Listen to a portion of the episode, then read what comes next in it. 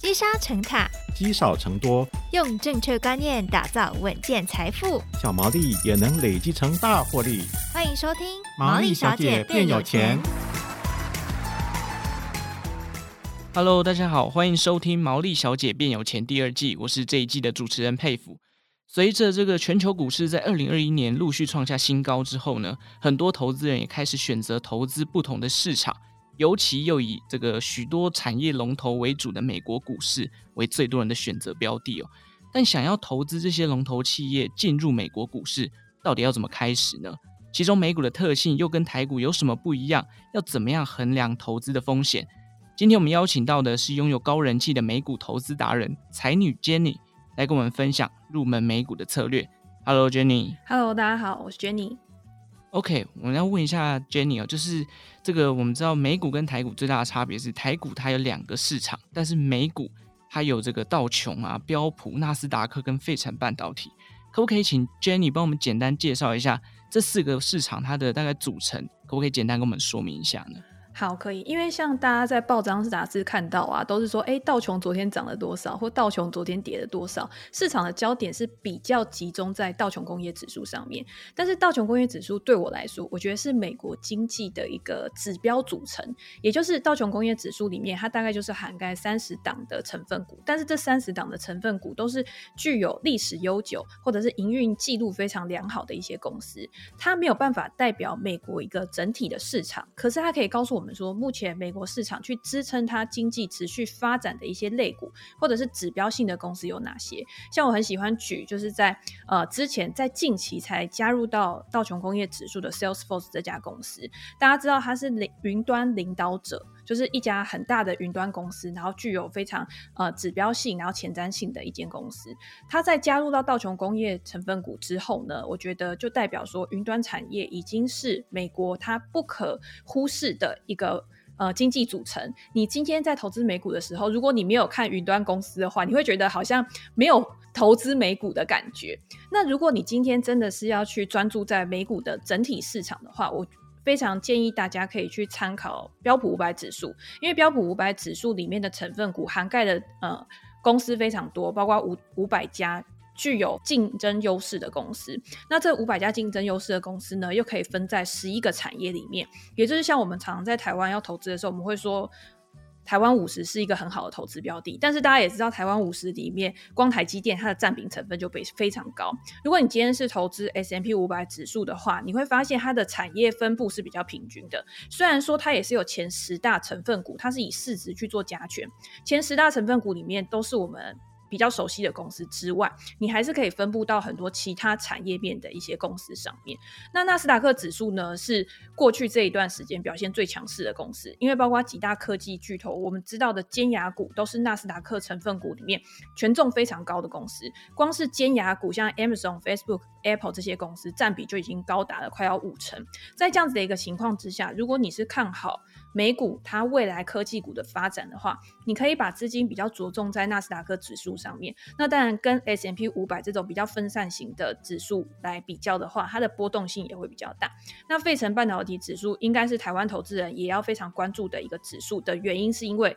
台湾是半导体非常强的一个国家。我们为什么在过去一年可能我们我们的指数或者是我们公司也股价表现的也非常好，就是因为我们在这个制造业或者是半导体的技术方面，我们具有非常大的一个竞争优势。那你到美国去投资呃费城半导体指数的时候，除了台湾的公司像台积电就是其中的一个呃很重要的一个组成之外呢，你也可以看到，就是在呃博通啊、高通啊、Intel 这些，其实也都是里面的成分股。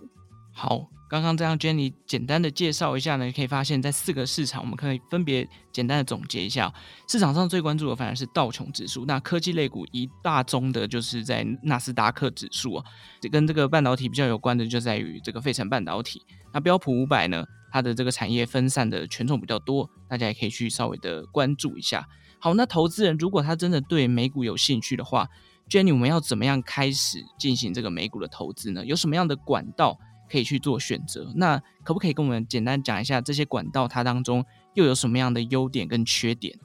好，一般来讲，台湾人如果想要去投资美股的话，有两种方式。第一种方式就是你直接去开海外的券商。那投资海外的券商有一个好处是，他在买 ETF 或者是买股票的时候，很多券商是提供零手续费的服务。如果今天你买一股一股的话，那这样子你的成本节省就会非常多。那另外一种方式呢，是你可以透过台湾券商的副委托，你有台湾的股票投资账户，你跟你的营业员讲说，我想要做美股，他就会帮你开一个副委托账户。借由复委托账户来买美股，那好处是你今天你的资金可以在台湾的银行里面去做交割，你不用把你的钱汇到海外去。但是坏处是，台湾复委托目前它的成本、它的手续费还是比较高的。如果今天你可能是小资族，你需要比较频繁的进行交易的时候，你用复委托去购买美股，其实相对的跟你直接去开海外券商，你的成本高出非常多。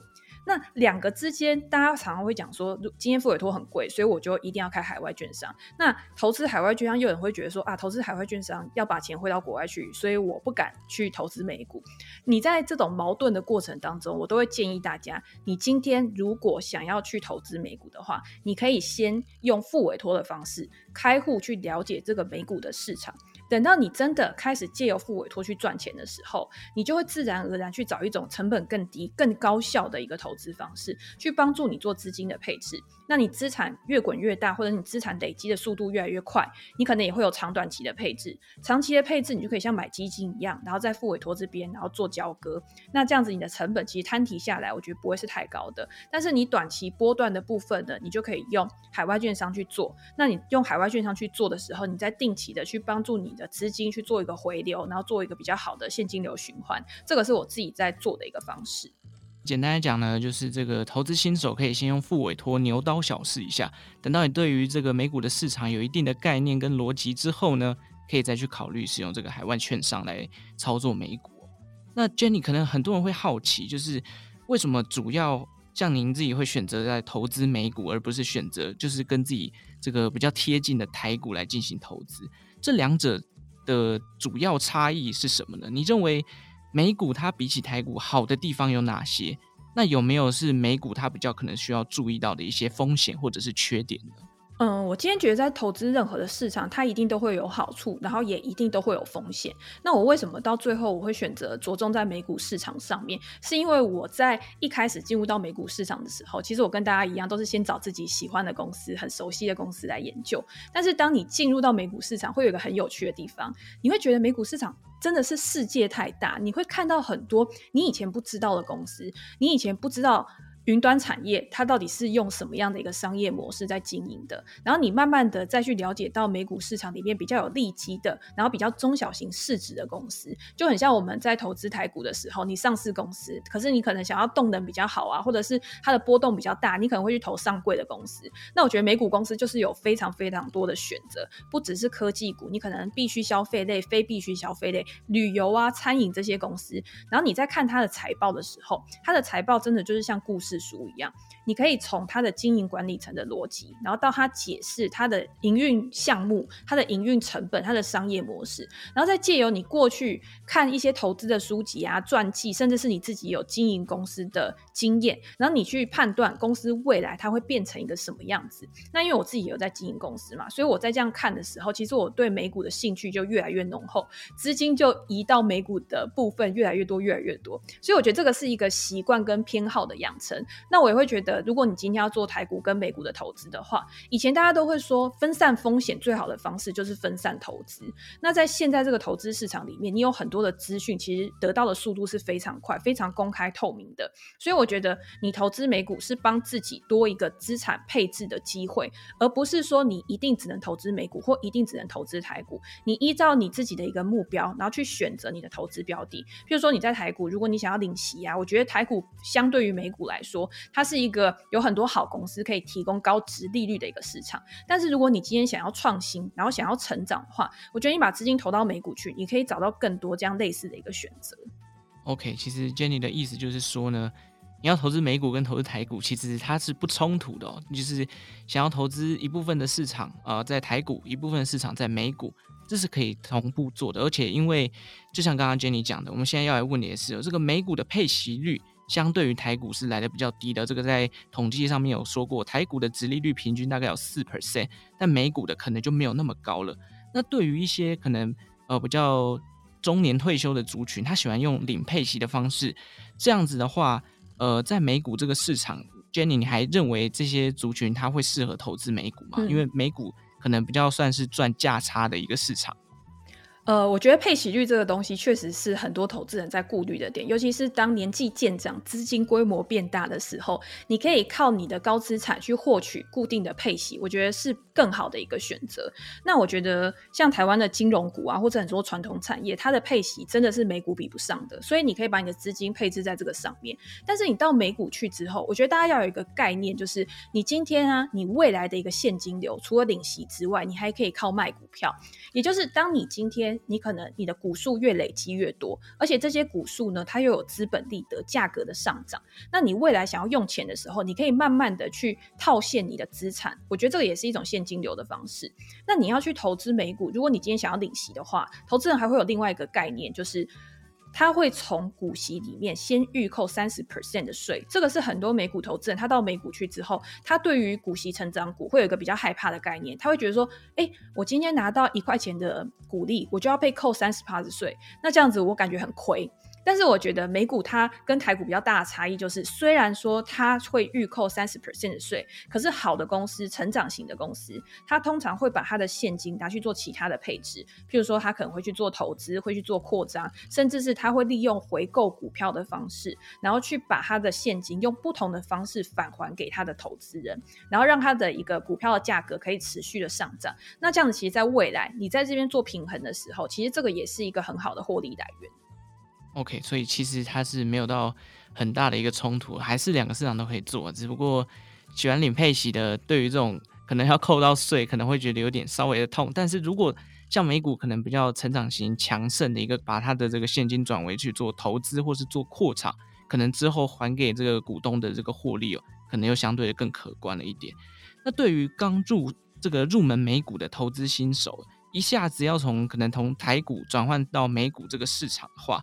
就你会怎么建议这些投资人开始去选择呢？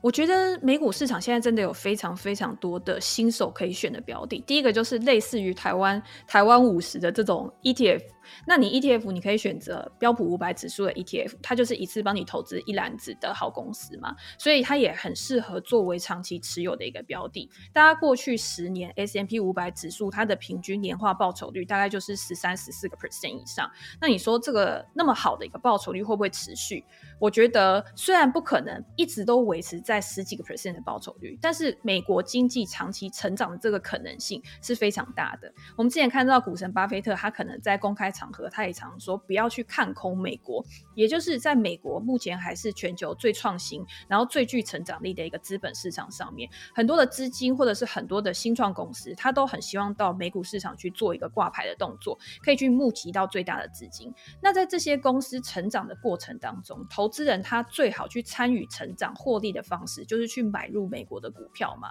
所以我觉得你第一个新手他先到美股市场的时候，第一个先从 ETF 下手，把它作为你美股市场资产的资金配置最大的一个组合，我觉得也是很好的一个选择。那再来就是我今天投资 ETF 之后，我觉得美股市场真的很棒。然后我已经开始慢慢的认识美股市场上面其他的好公司，我还可以去做主动选股的部分。那主动选股的部分呢，我们也可以分成两个。第一个是我也是用 ETF 的方式，可能现在有很多跟未来趋势产业有关的，像金融支付啊、电子商务啊、电动车这些，在美股都有相关的 ETF 标的，你可以去选，然后你就可以一篮子投资到，比如说像 Tesla 啊、Nvidia 这些公司，甚至是现在大家很红的这种元宇宙嘛。那你今天元宇宙要去发展的时候，有哪一些公司是很重要的？第一个就是可能游戏公司，它也会是元宇宙的一个概念。那你今天你需要去去做虚实整合的时候，你是不是可能还需要硬体的资源？所以硬体呢，可能就会有半导体啊，或者是像呃我们的穿戴式装置，这个也是元宇宙概念股。他就把这些元宇宙概念股全部都包成一个 ETF 让你去买。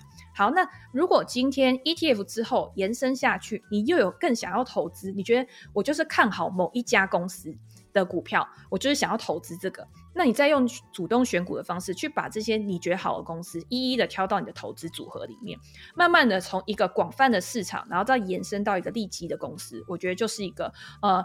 去认识美股市场很好的一个步骤。其实配息率这个东西，我很想要举一个例子跟新手投资人讲，像我们在台湾很常去的大卖场，是不是像 Costco 好事多就是一个很常去的，应该没有人没去过。嗯，然后你每一次去的时候啊，你都会付那个会员费，每年都是定期的去支付。是，那 Costco 也是美股的上市公司之一。可是如果你今天去看哦，Costco 它在过去这十年的时间，它每年可以。维持的年化报酬率是十几二十个 percent 的，嗯，然后它也没有支付什么股息，它的股息值利率是蛮低的。那你今天在领股息的时候，其实它对你的总报酬来说，它不会是一个非常非常主要的因素，你反而享受到它资本利得，甚至是你可以看着这家你那么熟悉的公司，你在每一次你去好事多消费的时候，你都会想啊，我的会员费可能就是靠股票这样赚回来了。对，其实你心里面会有一种。很开心的感觉。那 Costco 它没有支付那么高的股息，